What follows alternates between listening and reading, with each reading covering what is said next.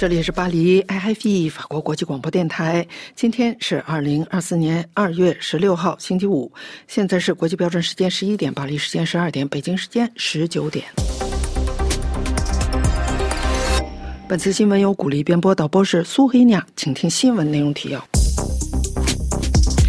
俄乌战争即将进入第三年之际，第六十届慕尼黑安全会议聚焦这场战争和巴以冲突。在泽连斯基与马克龙宣布将签署双边安全协议后，德国也决定签署同样协议。俄军猛攻乌东城镇阿夫杰夫卡，乌军指挥官承诺，首要的任务是保护乌军士兵的生命。美国为首的国际社会仍在努力说服以色列不要袭击拉法。日本政府回应金与正有关日本首相可以访朝鲜的谈话。欧盟气候专员表示，欧洲清洁技术越来越依赖中国是问题。印尼防长普拉博沃有望当选总统。分析认为，面对中美地区竞争，必须保持微妙平衡。中国大陆台商成两岸实质交流推手，台湾政府官员努力拉拢。香港破获最大洗黑钱集团案，涉款一百四十亿港元，来自印度和东南亚。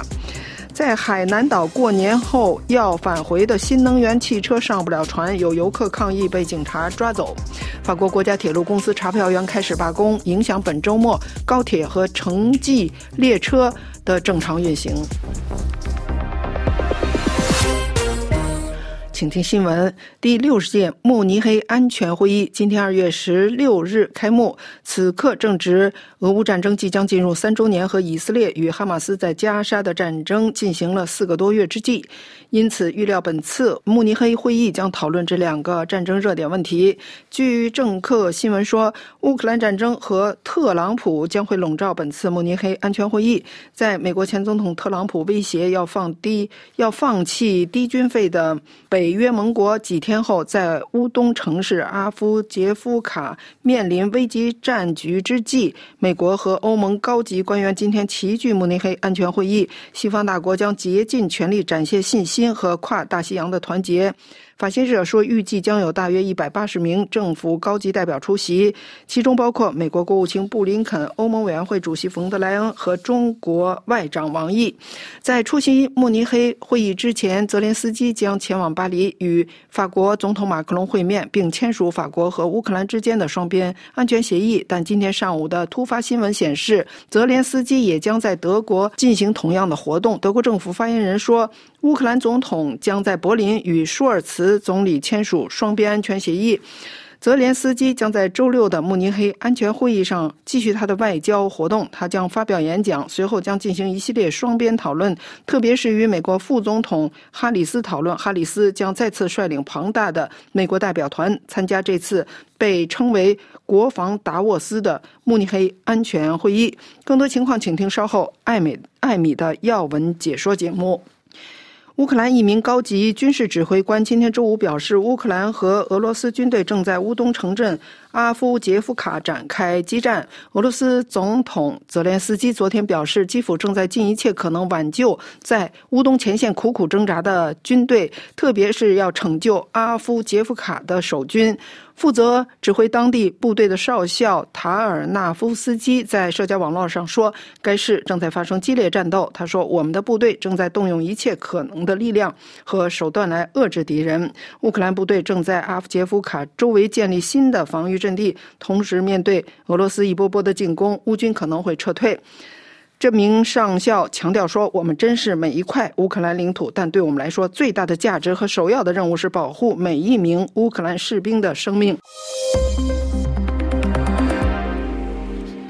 以美国为首的国际社会仍在努力说服以色列不要袭击拉法。以色列和哈马斯之间的战争持续了四个月，暴力集中在加沙南部的汉尤尼斯镇和拉法镇之间。以色列军队周四宣布，正在那里的纳赛尔医院和拉法镇展开有针对性行动。白宫称，美国总统拜登在电话中向以色列总理内塔尼亚胡重申，在没有可信的、可行的计划确保拉法平民安全的情况下，他反对在拉法展开军事行动。在这次谈话中，拜登还重申他将不懈努力，尽确保尽快释放所有以色列人质。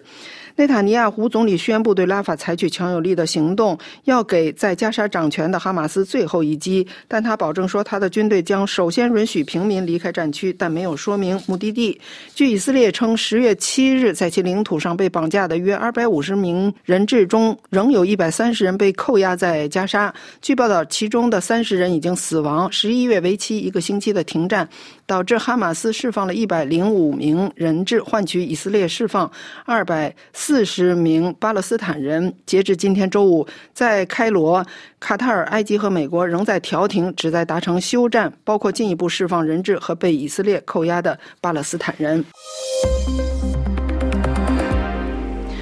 日本政府回应金正恩之妹金与正有关日本首相可以访问朝鲜的谈话，详情请听法广东京特约记者楚良一的报道。针对朝鲜劳动党总书记金正恩的妹妹，朝鲜劳动党中央宣传鼓动部第一副部长金宇正十五日有关岸田首相可以访问朝鲜的发言。日本内阁官方长官林芳正在二月十六日的记者会上表示，正在关注金与正的谈话，政府正在分析朝鲜方面的真正意图。当地时间二月十五日晚，朝鲜国营中央通讯社报道。金与正十五日在有关日朝关系的谈话中表示，如果日本方面抛弃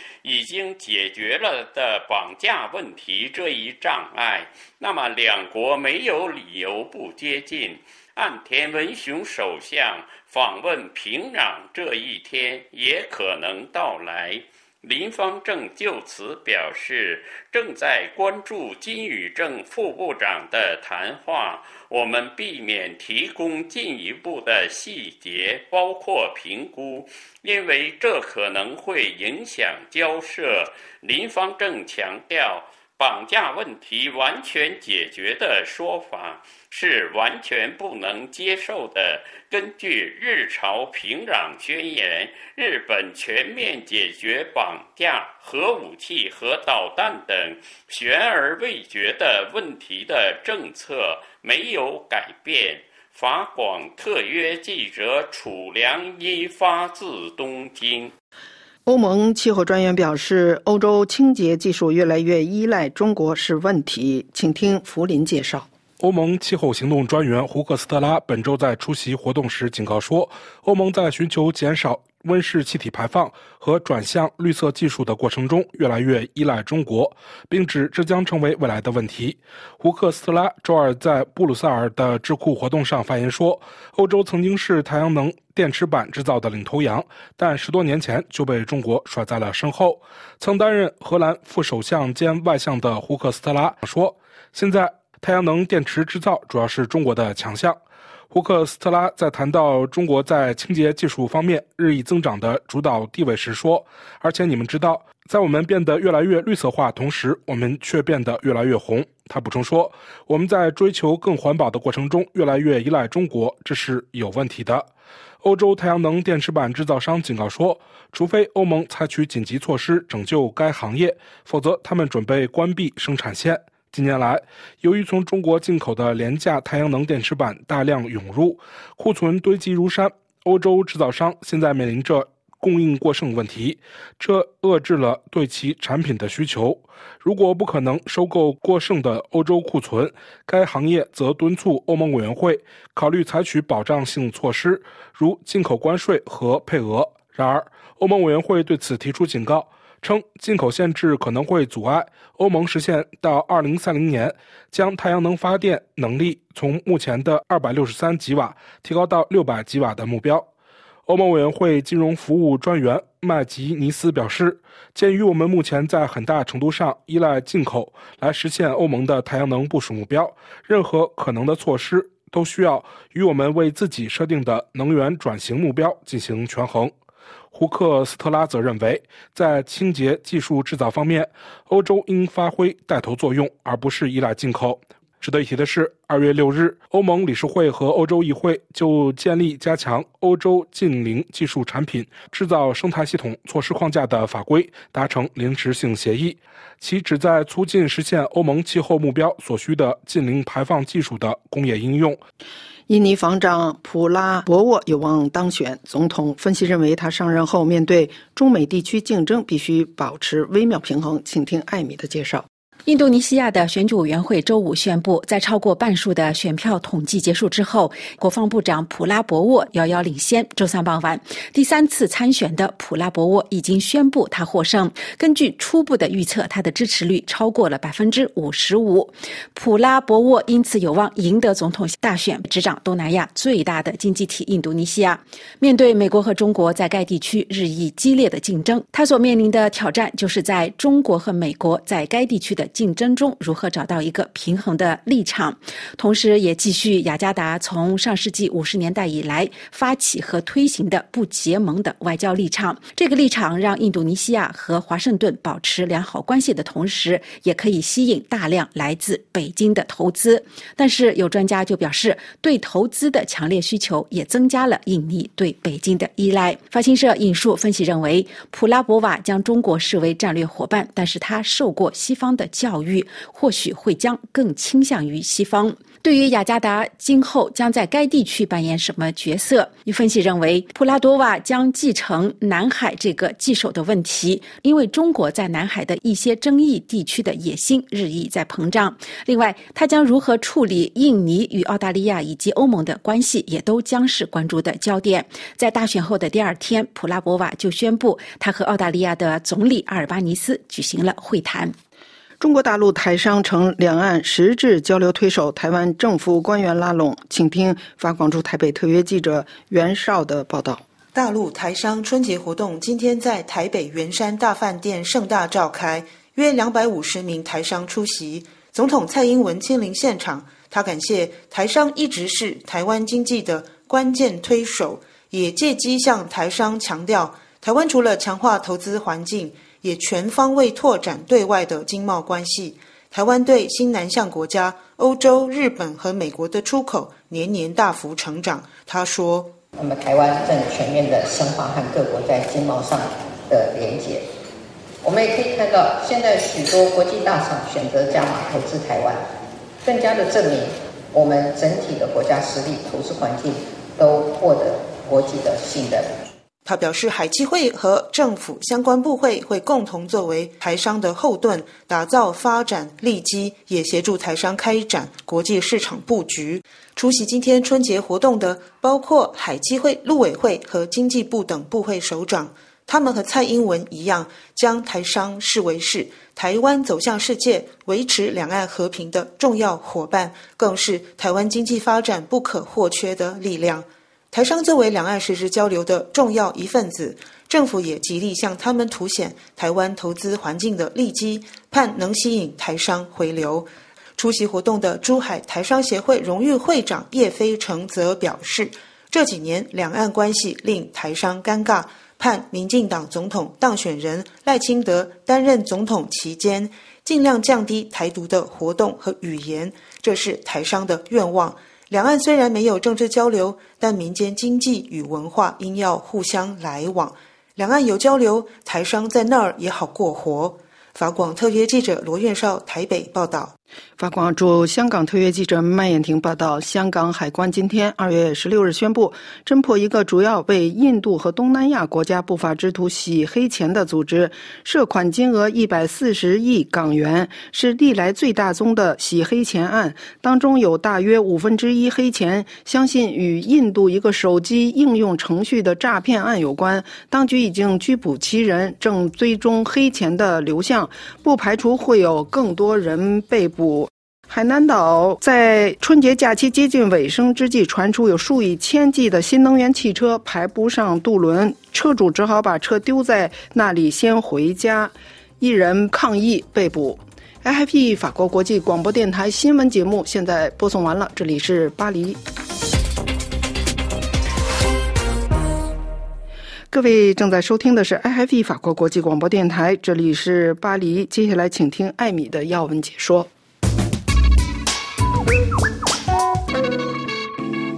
听众朋友好，从周五到周日，在以哈战争和乌克兰的战争以及多个地区冲突的阴影下，来自世界各地的大约五十位国家与政府领导人以及上百位部长将齐聚在德国南部的重镇慕尼黑，出席一年一度以国防和外交为主题的慕尼黑安全会议。今年会议的主要议题自然聚焦以哈战争和乌克兰的战争，而在美国前总统特朗普威胁要放弃内。那些缴纳费用不积极的北约盟国几天之后，对美国承诺保卫盟友的担忧，也将促使西方大国竭尽全力展现出信心以及跨大西洋的团结立场。伊哈战争已经进入了第五个月，目前仍然看不到结束的迹象。同时，俄罗斯对乌克兰的全面入侵也将步入第三个年头。这两场战争都引发地区的局势可能蔓延的担忧。用北约秘书长斯托尔滕贝格的话来。总结目前的国际局势是，世界变得更加的危险了。以色列的外交部长卡兹表示，他将首次踏上德国的领土，在慕尼黑安全会议上发表主旨演讲。此前，他因为曾经生长在一个大屠杀的幸存者家庭而避免前去德国。他说，他将为以色列的安全、确保以色列的未来以及解救人质竭尽全力。与此同时，以美国为首的国际社会周五也在加倍。的呼吁劝阻以色列不要在拉法发动大规模的进攻，因为那里有上百万的巴勒斯坦人被困在与埃及接壤的边境地区。据法新社的报道，《华盛顿邮报》此前引述美国以及阿拉伯官员的话表示，他们希望在三月十号穆斯林斋月开始之前达成相关的协议。相关的协议计划里包括建立巴勒斯坦国的明确时间表。计划的推动者说，这个计划可能也会在慕尼黑安全会议上进行讨论。但是，以色列的总理内塔尼亚胡在周四十五号晚间就明确表示，他拒绝国际社会承认巴勒斯坦国的计划。他说，这无疑是给恐怖主义巨大的奖赏。内塔尼亚胡还表示，以色列断然拒绝国际社会所强加的和巴勒斯坦人永久和解的方案。他说，和平协议只能透过不设前提的直接谈判来达成。该计划是否会胎死腹中，目前自然值得高度的关注。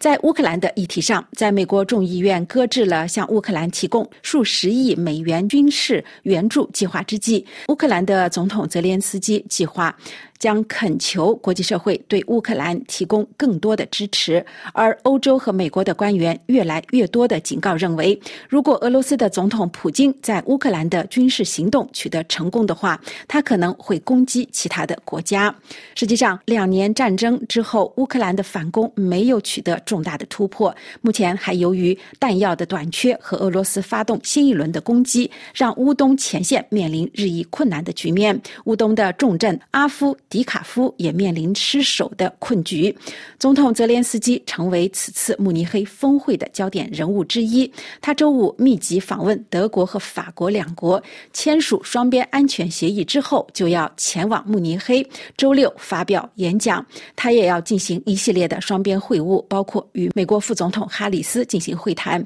对泽连斯基而言，此次会议无疑是说服盟友克服战争疲劳的机会。他恳求国际社会为其国家提供更多的支持。美国副总统哈里斯预计周五将发表美国发挥全球领导作用重要性的主题演讲，然后他还预期将与泽连斯基以及德国总理肖尔兹举行会面。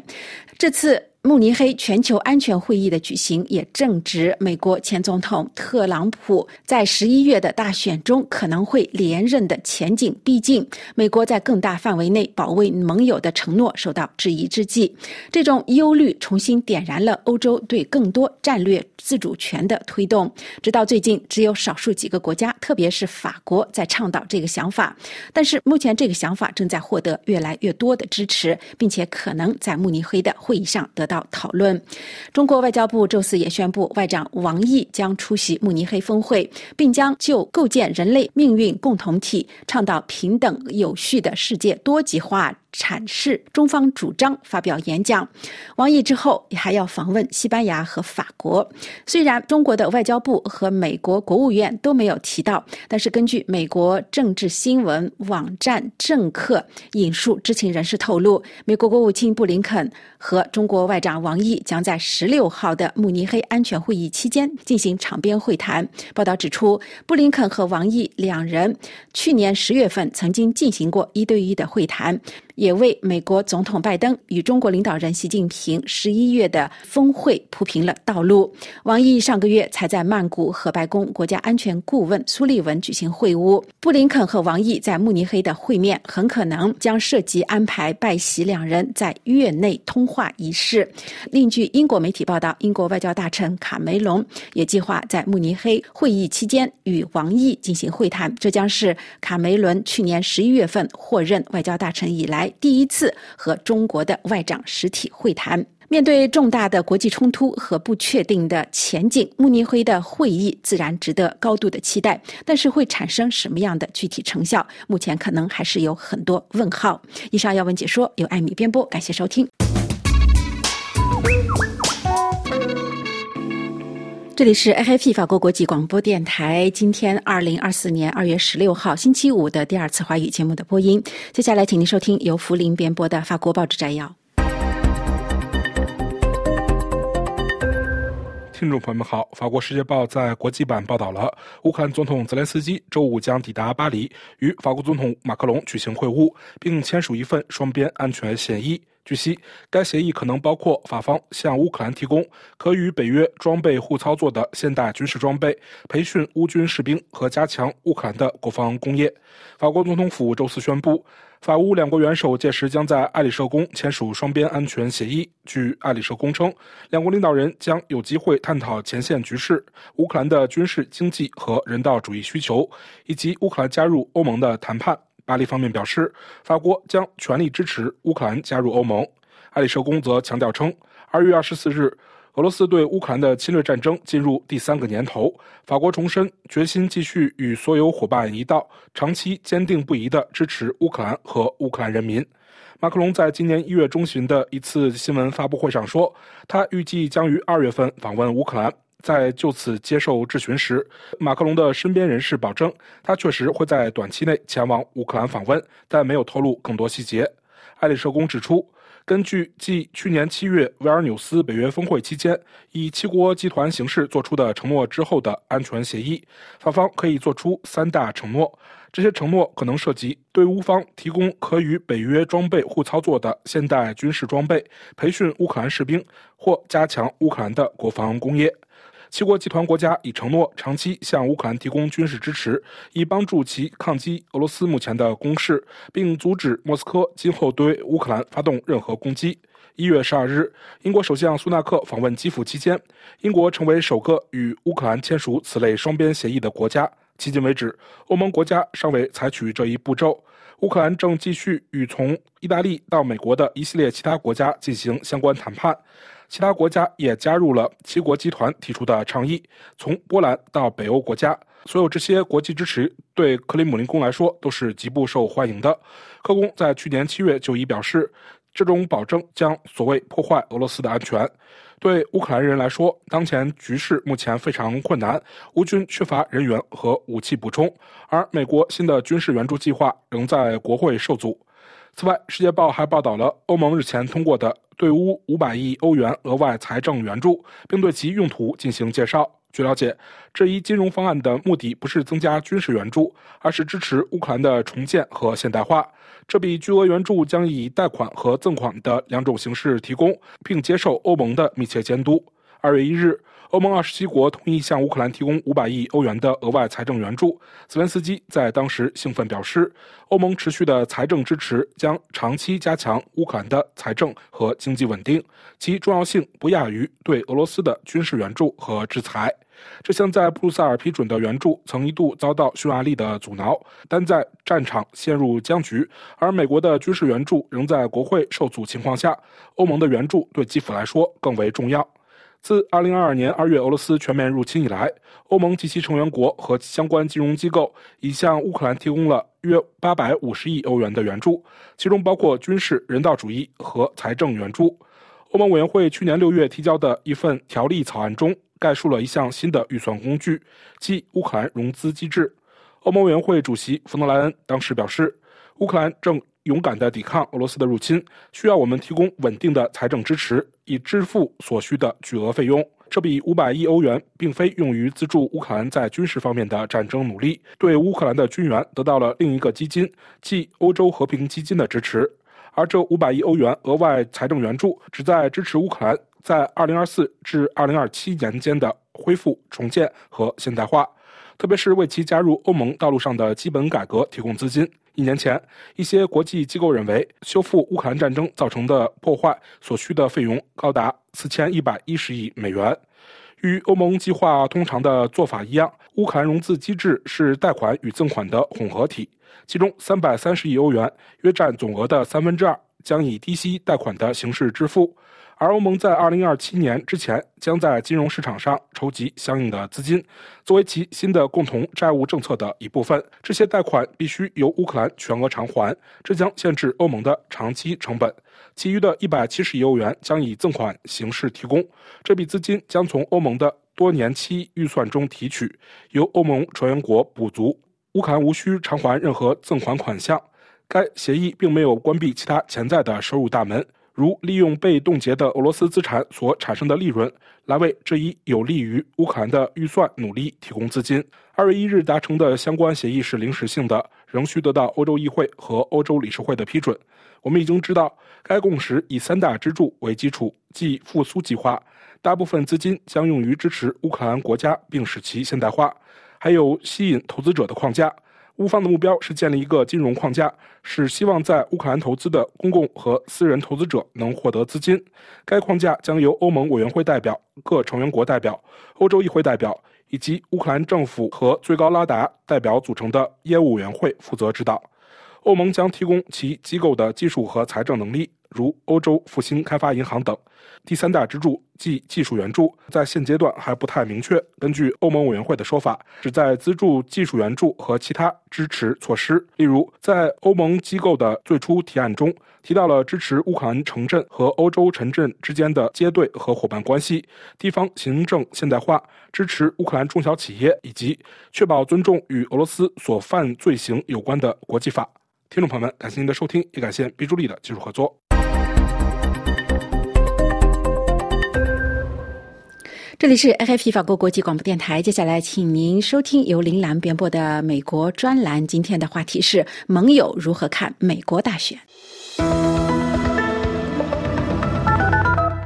拜登还是特朗普？俄罗斯总统普京周三受访时称，更乐见可预测的拜登当选。美国的盟友欧洲国家态度如何？通常他们会避免明确谈大选结果，强调会尊重美国选民的选举。美联社署名吉尔拉维斯的评论说，美国的许多盟友担心特朗普重返白宫将会带来的震荡，甚至日益担心，无论谁当选，美国都可能变得不那么可靠，因为选民的分裂和国会陷入僵局。现任美国总统可能会在着力解决乌克兰、中东等世界热点问题之前，就被其内部多重挑战所困。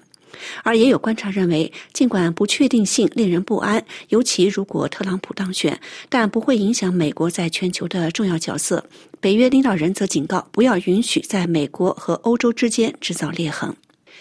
拉维斯回顾特朗普在任总统时期各种做法对美国与其盟友关系带来的压力考验，特别是对欧洲。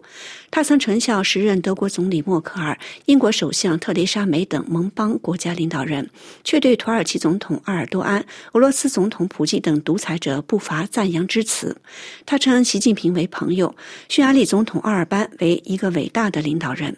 此次大选，他不改以往，在上周六竞选集会上针对北约的言辞震惊了传统友邦。他警告将允许俄罗斯对不履行北约财务义务的成员国为所欲为。他还在网络发帖中说，未来美国应该停止所有对外援助捐赠，以贷款来取代。几天来，特朗普的言论引发欧洲盟友的强烈反应。北约秘书长斯托尔滕贝格批评特朗普言论的危险性，说任何有关盟国不相互保卫的暗示都会损害成员国的安全，包括美国，并使得美国和欧洲的士兵面临更大的风险。美国北卡罗来纳大学教授、历史及国际事务学者拉雷斯说：“特朗普似乎并不清楚美国加入北约所享受的好处。他对此总结有三点：一是提供了可靠的盟友，美国军事、经济、世界之冠地位诚然，但若无盟友，尤其是欧洲盟友，其超级大国地位将大大削弱。北约为美国提供了世界最强大军事联盟之一的领导地位，其领导力远超出了单纯的安全领域。”其次是北约提供的和平与稳定，共同安全原则为所有成员提供了全方位保护。这解释了中东欧绝大多数国家在一九九一年苏联解体之后纷纷要求加入北约。近年来，俄罗斯与格鲁吉亚以及目前的乌克兰都有战争，但没有冒险入侵任何北约成员国。其次是北约帮助美国变得更为强大。拉雷斯指出，美国目前在欧亚的存在并不是通过武力强加的，相反，美国军队和在欧洲的影响力普遍受到其盟友的欢迎。通过加入北约并接受华盛顿的军事领导，北约其他国家赋予美国前所未有的影响力和权力。与无视跨大西洋的团结，似乎一切都只与钱有关的特朗普不同，拜登多次表示将保卫北约的每一寸领土，他将支持乌克兰作为其政府的优先关键和道义要求，严厉批评特朗普最近对北约的言论可耻、危险，不符合美国精神。但尽管如此，评论指他在当选之后有关在全球舞台上美国回来了的断言尚未完全得到证实。共和党人在国会阻止美国对乌克兰的新援助，美国的影响力无法遏制中东的冲突。拉维斯的文章引用伦敦大学学院美国政治中心主任托马斯·杰福特说：“无论谁赢得总统选举，前进的方向都是一样的，走向多极化。美国不再是无可争议的世界超级大国。”文章说，大多数盟国领导人都不会直接评论美国大选，他们意识到，无论谁最终获胜，他们必须与其合作。而美国的许多欧洲北约盟友则担心，无论有没有特朗普，美国都会变得不那么可靠。一些国家已公开谈论成员国需增加军费开支，德国一些议员甚至在讨论敏感的欧洲核保护伞议题。对此，北约秘书长斯托尔滕贝格警告成员国不要允许在美国与欧洲之间制造裂痕。他周四在北约国防部长会议之后表示，欢迎欧洲盟国加大国防投资，这是北约多年来一直呼吁的，但这并不是替代北约，而实际上是加强北约的一种方式。他说：“我们不应该走任何表明我们试图将欧洲与北美分开的道路。”就盟国的态度，国际危机组织主席埃罗在一次采访中也这样向法新社说：“非常明显，那些观察美国的人显得很紧张。我认为美国在国际上仍被视为一个有影响力的角色，无论是正面的还是负面的。但我认为人们对不确定性、不可预测性、两极分化和分裂的担忧和不安正在增加。”以上的美国专栏由林兰编播，感谢收听。这里是 A F P 法国国际广播电台。接下来，请您收听由罗拉编播的《今日经济》，话题是欧洲的股市再创新高。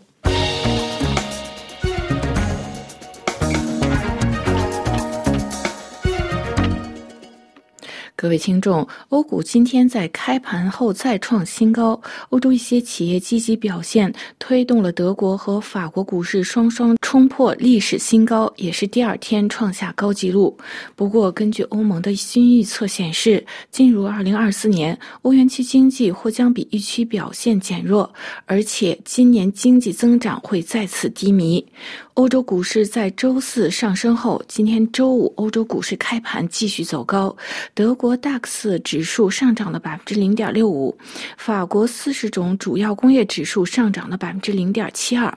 如雷诺在公布利润增长、股息大增后，让雷诺汽车股大涨，带动法国四十种工业指数上升，创造了新高。另外，法国酒商宝乐利加并未改变长期增长的目标，股价格升了百分之二，也重振了四十种工业指数。自周一以来，法国四十个主要工业指数已经两次刷新收盘高纪录，上涨了累计约百分之一点八三。分析指出，欧洲股市走高的主要原因，一方面是今年年初以来欧洲股市充满乐观情绪，投资者看到欧洲一些重要企业盈利增加；另外一方面，欧洲通货膨胀继续缩减，欧洲央行会有加息的信息的鼓励，让欧洲股市上升。而且自二零二二年三月以来，欧洲和美国中央的央行多次上调利率，使其达到前所未有的高水平，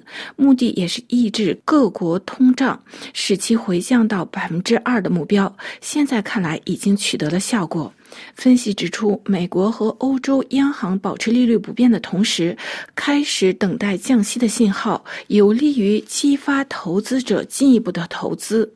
不过，投资者也在评估欧洲央行行长拉加德有关欧元区通胀的看法。欧盟的新预测指出，进入2024年，欧元区经济基础弱于之前的预期，而且预料今年经济增长再次低迷。根据欧盟委员会在15日发布的最新预测指出，由于通缩的货币政策对欧洲经济产生了压力，也让通胀继续降温。欧盟委员会的最新报告中预测，在2024年，欧元区经济生产的总值将略微加速增长百分之零点八。2023年十月份的预测为增长百分之一点二，而且欧委会还将2025年的经济预测从增长百分之一点六下调增长百分之一点五。欧元区二零二四年经济增长速度低于此前的预期。欧洲央行行长拉加德此前在欧洲听证会上表示，欧元区近期经济增长的数据显示，欧洲通胀正在回落到预期的目标。分析指出，这给投资人提供了正面的看法，认为欧洲通胀压力正在减少，欧洲央行将有更大的降息空间。一些经济专家指出，预期二零二四年欧洲经济反弹幅度将比三个月前预期的更为缓和。欧元区价格普遍上涨也在放缓，欧元区经济增长或将逐步加快。不过，欧洲经济今年第一季度的增长前景仍然疲软。预计在二零二五年，欧元区增长应该更加稳定。不过，通胀可能降至接近欧元区央行设定的百分之二的目标，特别是由。于俄罗斯入侵乌克兰战争持续，导致地缘政治局势紧张，而且随着全球变暖，出现极端气候现象日趋频繁，也影响了经济的生产。二零二四年，美国大选等全球各地一系列关键选举等政治因素，都会导致围绕经济前景不确定上升。欧委会表示，目前欧洲货币紧缩政策是二零二三年经济表现疲软的原因之一，而且通货膨胀影响了消费者的信心。一些欧洲国家的政府也在减少支持消费者的财政支出。悲观的评估显示，即使在今年世界其他地区，经济前景有所改善，不过欧元区也会陷入长期经济疲软的风险。各位听众，今天的今日经济专题节目由罗拉编辑播报，跟大家介绍欧股再次上扬，但欧元区经济下调经济增长预期。感谢各位的收听，也感谢苏慧念的技术合作。我们在下次节目中再会。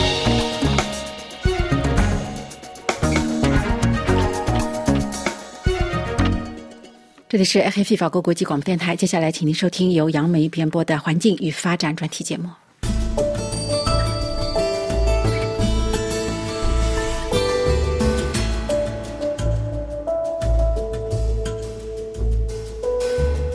听众朋友，中国国务院本月初颁布了《碳排放权交易管理暂行条例》，对碳排放数据质量违法违规等行为作出了明确的规定，其中包括对年度排放报告存有重大缺陷、遗漏或弄虚作假者进行刑事制裁，引发全球气候行业的广泛关注。新条例将于今年五月一日正式实施。不过，中国碳排放交易系统早于二零二一年七月上线，北京为何在三年之后才推出管理条例？中国的碳排放交易体系是全球同类中规模最大的，从排放总量来计算是欧盟碳市场的三倍。中国主席习近平三年前曾经宣布，中国将在二零三零年之前实现碳达峰，在二零六零年之前实现碳中和。碳排放交易体系则被视为是实现这一国家气候目标的核心政策工具。这是否对碳排放交易体系的期待过高？从欧盟碳市场交易二十多年的经验来看，碳交易市场对减低碳排放究竟起到了多大的作用？我们为此电话采访了中国气候政策研究专家、新西兰惠灵顿维多利亚大学中国气候政策研究专家卢宇航教授。卢教授首先就中国国务院为何在本月初颁布碳排放权交易管理暂行条例回答说：“可以这样说，呃，就是一开始就应该是公布这样的条例。如果你从一个比较国际的。”啊、角度去看的话，只能够说他把东西延迟了啊、两三年。那至于为什么是这个时候呢？这个我我不太清楚。啊、呃，我唯一能够想想到的就是，可能前几年就是因为有 COVID 啊，有呃经济方面呢更加不确定啊、有一些 uncertainty。那可能这个那个时候还不是一个很好的时间去啊、公布一个比较重要的呃政策方面的修改。所以就一直拖到现在吧，这个我是我能够想到的。中国的碳交易市场呢，它是经过了十多年的准备啊，就像您刚才说的一样，试行了十多年，但是真正的上线呢，中国官方说是从二零二一年的七月份开始上线的啊。呃，对中国政府来说，这是中国实现这个双碳目标的一个支柱啊。但是，您觉得这个中国碳市场试验以及正式上市了这么长时间以后，您觉得它的效果怎么样？效果怎样？其实现在也很难说，因为就是在那个全国碳交易啊啊运作了三年，也刚好碰上了 COVID。之前呢，呃，其实它一开始的时候好像是比较啊，把它当成一个试点，就一步一步来，所以一开始的时候没有很。严厉的去执行一些呃法律的框架方面。事实上，如果我们呃就是呃也是比较国际方面的角度去看的话，一开始它的法律框架其实没有很明确。嗯。尽管它在二零一三年一之前呃的时候已经开始了地方的呃碳排放啊那些试点，可是到了呃差不多十年，现在才说呃说要建立一个法律的框架，其实已经晚了很多。那其实一个效果如何这样讲吧？其实这个本来一开始就应该要写立呃呃呃 established 这个呃法律的框架。嗯、那其实这个是必要的一步，因为这个它市场这样的政策，那个法律框架是最重要的。你看它现在这个呃一个条例所呃订立的一些东西，其实算是比较严格，应该一开始就是这样的。所以，如果你反过来说，呃，这个效果会怎样？那我会说，应该是比之前会更好吧。呃，甚至我这种感觉就是，它比国外的一些啊碳排放交易的地方更加严格。比如说，它要惩罚一些没有达到旅游要求的一些企业，不光是企业，可能是一些管理人员也会啊受到惩罚。这个是国外的没有的啊一个做法，可能是比较中国的特色吧。嗯，所以我觉得呃，从法律方面的啊、呃、严厉的程度来看的话，它应该会有一定的效果，对减排。对这个碳交易市场对减低碳排放到底能够起到多大的作用？这个在气候研究领域也是也是有一些争议的。那比如说欧盟吧，它是在全世界上就是呃推行碳市场最早也是市场这个规模最大的地区。那么它在这个机制的运作过程中，也存在着许多的违规的行为。我我想知道您本人怎么看，或者从从您所在的国家新西兰的那个碳市场的运作作为例子，您觉得这个这个机制是不是很可行、很有效？呃，其实这个呃，如果从比较理论来讲的话，应该是有效的。可是实际上它有很多政策方面的啊、呃、选择，呃，还有一些限制，就会导致到它呃没有我们想象中或者是计划中这么完美。无论是新西兰还是。欧洲那边，呃，其中比较重要的呃几个因素，或者是那个呃那个那个政策方面的题材，比如说，呃，除了刚才讲的法律方面的呃一个框架，还有那个强度，这方面现在我们看到中国在 improve，可是也有另外一些其他的呃东西，它我目前没有看到它做出我们预期的修改，比如说。啊，其中一个比较重要的啊东西就是那个配额的一个一个 emission limit，或者是新西兰他们有一个所谓的总量的啊一个 cap，中国现在还没有啊呃 introduce 这个呃总量的一个一个 cap，他们还是采用那个 intensity，就是那个碳强度的一个啊对对。一个一个 limit，就是。那这个不是最好的啊，这个不是最好的，这个是第一。然后呢，就是那些配额是卖给企业还是免费送给企业的？那在欧盟那个 ETS 里面，头大概几年的时候还是免费的，然后后来修改了，十多年前开始修改了，就是还是要付费的。中国目前还是大部分都是免费的。那目前这个条例没有说它要啊、呃、开始要付费，好像可能我们还要再等几年。从这个角度去看，这个也是不太。让人满意的一个地方，然后还有其他的，我们都没有看到这个条条例，这个新的条例里面有一个大的修改，比如说关于碳金融啊那些现货、期货的一个一个安排，嗯、我们在这个呃五月要实施的条例里面都没有看到，所以其实呃在法律方面是有一个 improvement，而其他方面呢，其实我们都没有看到上。啊，欧盟那边甚至呃新西兰那边的一样的一样的做法，所以就是可以这样讲，只改了一个啊、呃，也算是重要的东西，还是有其他非常重要的东西还没有一个啊、呃、见到的一个 improvement。嗯，就您刚才说的那个，就是您觉得这个太强度的这个计算的方式应该改变，您为什么觉得改变这样的算法会更加有效呢？其实很简单，就是把它改成总量。因为这个是一个呃，无论是理论还是实际上都是呃，一般我们都觉得应该是这样的。呃，事实上在呃，在欧盟那一种一开始就是总量的，其实这个也是一个，可以这样讲是一个国际的惯例。嗯。呃，用碳强度是是非常呃 unique。对。那可是嗯。呃中国这样的，因为碳强度的意思是怎样呢？就是如果你的呃经济增长就是 GDP 呢，嗯，呃增长的速度非常快的话，那有可能导致到，呃那个呃碳的排放还是在增长，可是你看起来那个碳强度还是在下降的。那也就是说，如果一个国家它的 GDP 那个 growth 那个 growth rate 就是没有很高的时候，嗯、那应该这个不是很大。呃的一个问题，那这就是现在中国的情况，因为它的 GDP 的经济增长可是放缓了，所以呃，尽管它还是用碳强度，目前来讲呃，也不是一个最大最大的问题，只能够说呃呃，应该你给他可能五年，五年之后，如果你跟我讲他要把它改成总量的话，那就都还好。嗯，这也是一个我一直觉得不太理解的。呃，地方就是西方国家都是说减低排放的话是总量，排放总量减低百分之三十，减低百分之四十，但是中国总是说减低就是太强度啊，就是根据 GDP 的单位来算的排碳量。那这个是很明显是不一样的。为什么这个联合国就接受这样的计算方式呢？对，一直都是这样。因为这个，特别是关于碳交易的，就完全是一个国内的一个事情，他这样说了算。其实我觉得也该应该是时候改变了吧。我们都好像在等中国什么时候把那个那个 target 换成为 absolute。可是你要讲，如果他这个碳市场那个目标把它改成为一个总量的，那其他人就会有一个疑问：为什么你国家的不能够定一个类似的一个 absolute 的总量的一个限制了？我们现在看到的呃国家方面的呃那个目标都还是说。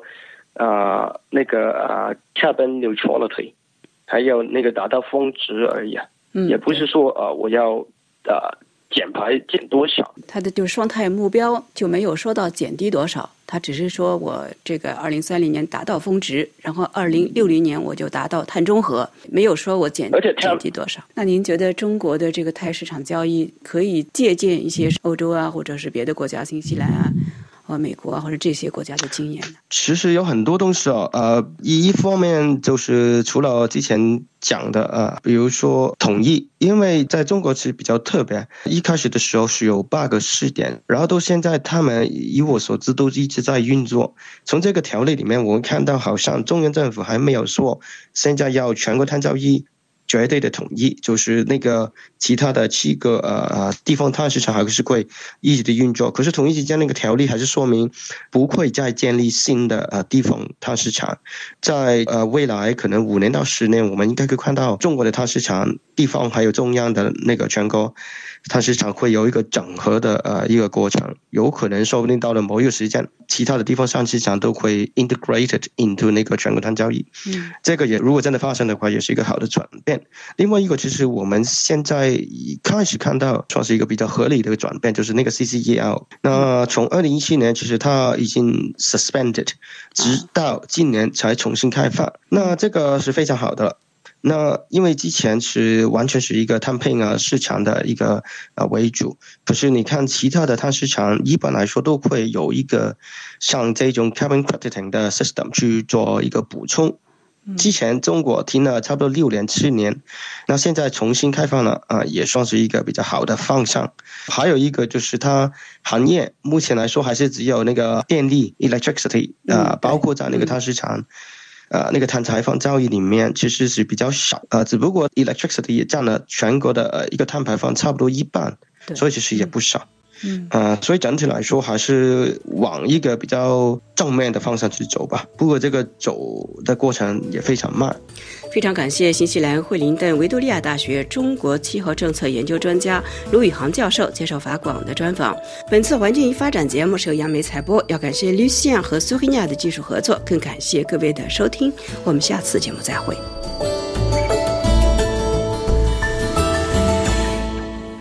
RFI 法国国际广播电台，接下来为您播出尼古拉编播的法语世界专题节目，欢迎收听。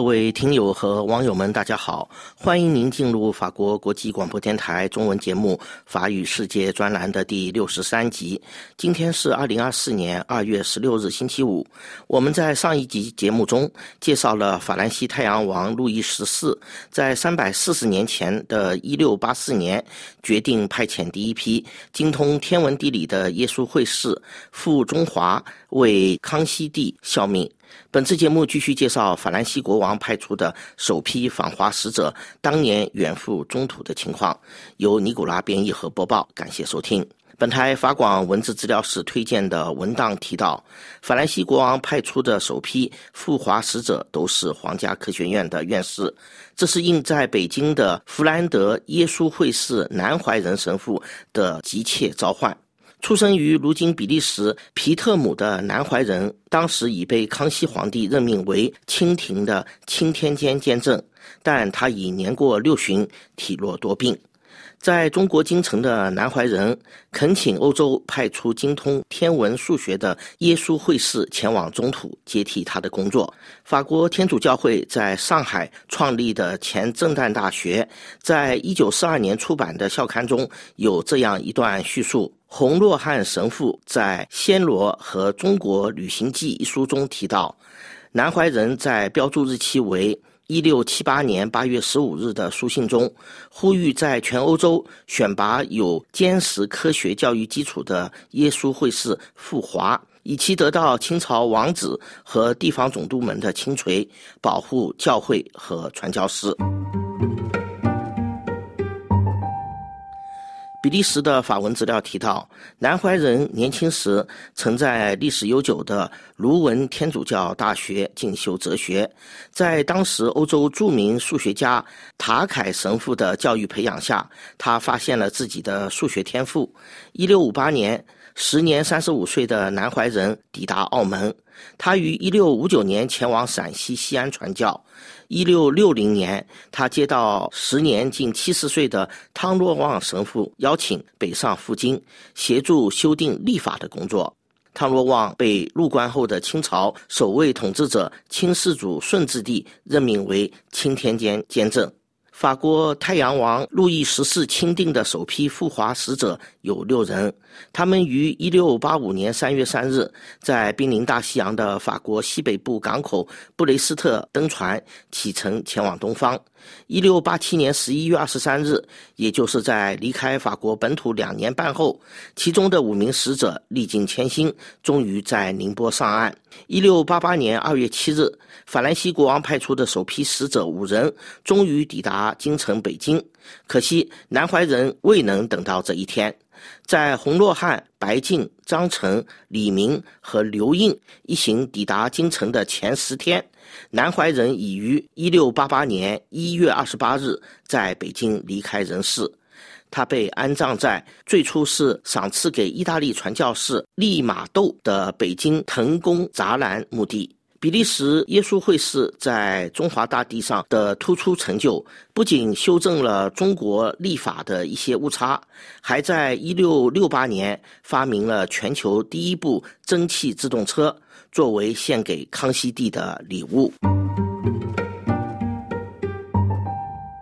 本台法广文字资料室提供的史料提到。法兰西太阳王路易十四派出的五位使者于1688年抵达京城后，得到已在清廷的葡萄牙传教士们的接待。康熙帝在1688年3月21日接见了法兰西国王的数学家们，并表明了对法国第一批使者的信任。1693年，法兰西的使者们获准在靠近紫禁城的皇城内有了他们的北堂。而葡萄牙传教士在17世纪初就已被安置在了南堂。路易十四派往中国的第一个外交使团于1700年11月30日在中国京城正式诞生，并在此后的年代持续接待新的赴华法国使者。法兰西国王派出的首批赴华使者，在三百多年前得以顺利在清廷中立足，在很大程度上有赖于汤若望神父、南怀仁神父等前人的铺垫。法文资料显示，在康熙皇帝统治时代，清朝宗室已有成员加入了天主教。在此之前，清世祖顺治帝对天主教的开明态度，任命汤若望主掌钦天监，这可能与其母亲孝庄皇太后的信仰有关。而法兰西国王的使者洪若汉与刘应进献金鸡纳霜，医治好了康熙皇帝的疟疾，则是一段广为人知的典故。这也就是法国耶稣会士得以在北京皇城内建造北堂的缘由，但法国耶稣会士的北堂在上一世纪初就已被拆除。各位听友和网友们，以上是法国国际广播电台中文法语世界专栏的第六十三集。感谢本台法广文字资料室和技术人员苏黑亚的协助，感谢您的重视收听。我们在下一集节目的时间段里再见。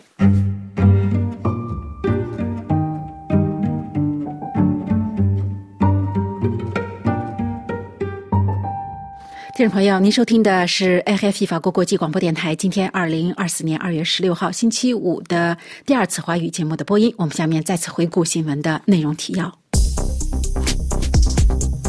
俄罗斯的监狱部门消息称，俄罗斯的反对派普京的政治对手亚历山大·纳尔瓦尼在狱中死亡，死亡的原因目前正在确定。纳尔瓦尼之前被关押在俄罗斯处位于北极的监狱中。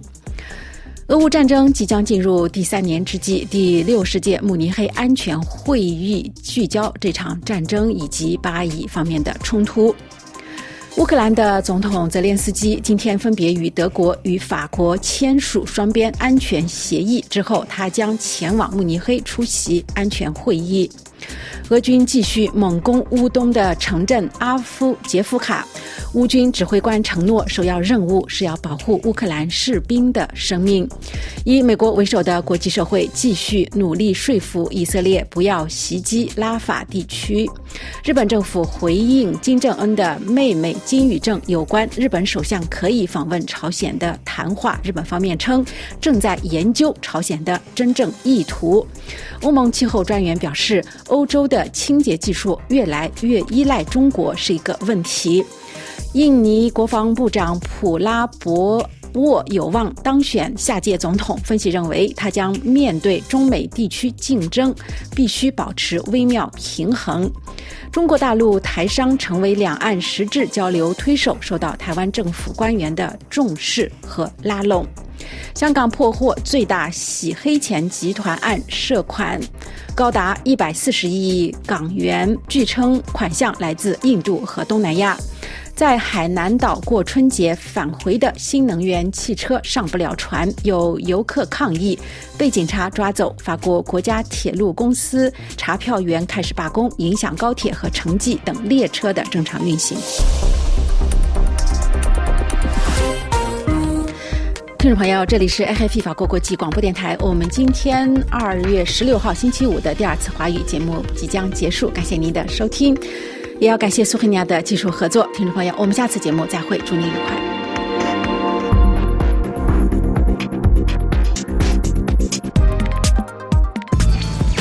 再次收听您喜欢的节目或播客，请前往网站 rfi 点 fr 或下载法国国际广播电台应用程序，拼写是 rfi 空格 p u r e 空格 r a d i o。